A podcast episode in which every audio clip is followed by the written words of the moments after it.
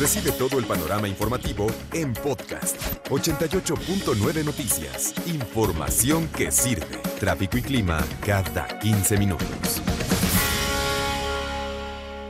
Creo que la pandemia nos ha dejado en eh, muchos aspectos una realidad en cuanto a la desigualdad que se puede que se puede vivir y uno de ellos está en el trabajo, uno de esos aspectos está en el trabajo. Escuchen por favor este dato. Nueve de cada diez trabajadoras domésticas, nueve de cada diez de las señoras, señores que trabajan en casa, porque también hay hombres, dejaron de trabajar por la pandemia COVID-19.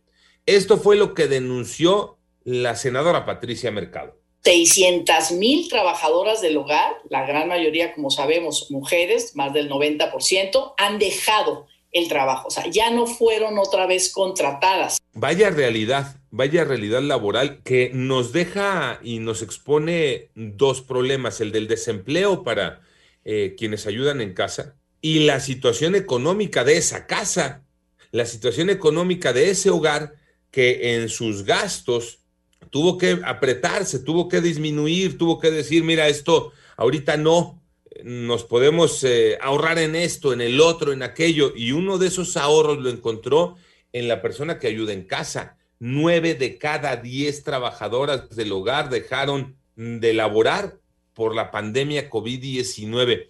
Ya no fueron contratadas o les dijeron, señora, ya no, esta semana ya no venga, este día que venía a ayudarnos ya no se le va a ocupar, o si es de planta, perdóneme, pero pues ya no vamos a poder porque la situación en la casa está bien complicada. Es uno de los grandes eh, indicadores de la crisis económica por la que puede estar pasando un hogar, porque antes, ¿no? Cuando la situación económica no era tan complicada, nunca ha sido así como para presumir, ¿verdad? Pero cuando no era tan complicada, ¿qué se decía incluso a tono de broma, ¿no?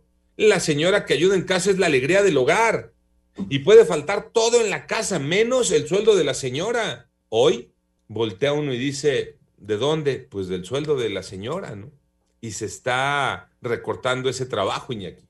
Así como muchas otras empresas empezaron también a recortar pues, eh, cuestiones y trabajos que no eran esenciales dentro pues, para el funcionamiento de la empresa y por esto ha habido este tipo de recortes. Y además la gente que vive en casa pues también sufrió un recorte dentro de su sueldo, llegó a lo mejor a un acuerdo con su empresa para no perder la chamba, otros uno de los dos perdió tal vez el trabajo o tuvieron que agarrar otro tipo de chambas en donde pues ya no cabía el presupuesto pagarle al, a, la persona de servicio, lamentablemente. Y, y lamentablemente porque tal vez tú en tu trabajo sí tienes ciertas condiciones que te pueden eh, soportar, que te pueden ayudar, ¿no? Pero en la generalidad quien trabaja en casa no tiene ningún respaldo, ninguna seguridad laboral como para decir, oye, bueno, está bien, ya no me van a utilizar, pero pues me toca Milanita. No, no, pues ni contrato tienen. No, ¿Cuántas pues trabajadoras sociales tienen? ¿Cuántos trabajadores del hogar tienen contrato? Sí, se van eh, con las gracias, ¿no? incluso con un abrazo y con una lágrima, pero sin un peso.